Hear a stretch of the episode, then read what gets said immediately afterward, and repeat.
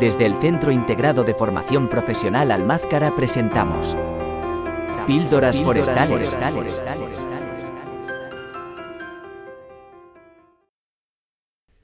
Capítulo 25.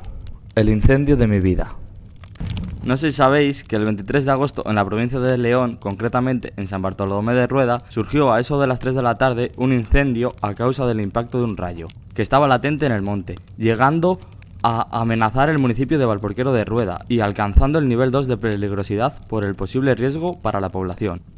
En la población corrían muchos rumores, los cuales algunos eran ciertos y otros no. Era una situación bastante frenética para la población, porque no se era capaz de saber qué información era verídica y cuál no.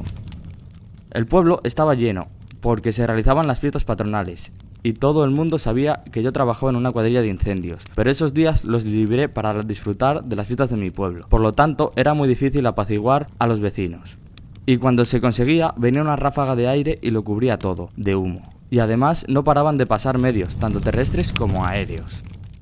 En el incendio hubo más de 130 personas, un técnico, 11 agentes medioambientales, 12 cuadrillas terrestres, 6 bulldozers, 5 autobombas, 7 helicópteros, 5 brigadas ELIF, una BRIF, 4 aviones, un helicóptero de coordinación, un avión de coordinación, una unidad de apoyo, una medida de eh, emergencias del 112.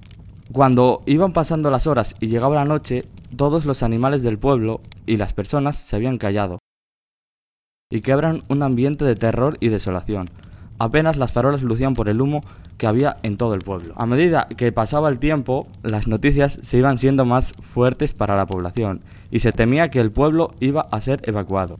Habían cortado las carreteras y mucha gente de otros pueblos venía por el monte, con los todoterrenos, y empezaban a especular, y eso hacía que la gente estuviera muy nerviosa. Fueron unos días muy frenéticos y con muchos nervios. Al cabo de tres días se fue calmando el ambiente a causa de las buenas noticias que iban llegando. Todo esto hizo que el pueblo se uniera un poco más y tener la mentalidad de ayudar, porque no había empatía hasta que no se vivía en tus propias carnes.